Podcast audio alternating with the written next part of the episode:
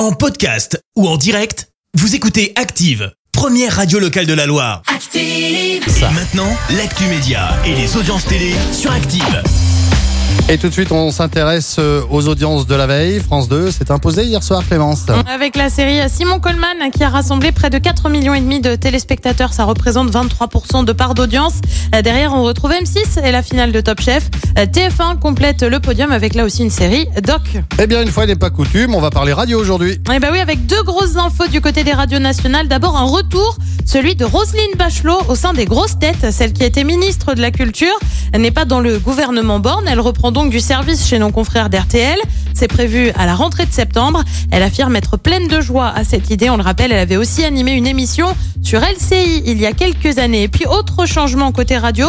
Et si Virgin Radio, c'était bientôt fini Et oui, le groupe Lagardère voudrait revenir à Europe 2. Le nom avait disparu en 2008.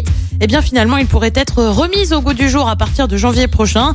Le but est de réinvestir la marque historique, précise le groupe. L'Arcom nouveau CSA doit encore approuver ce choix. Allez, le programme ce soir, c'est quoi? Et bah sur TF1, c'est la série HPI. Sur France 2, c'est une émission spéciale législative avec France 2022.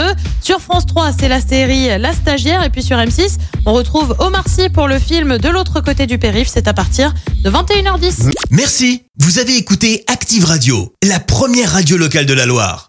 Active.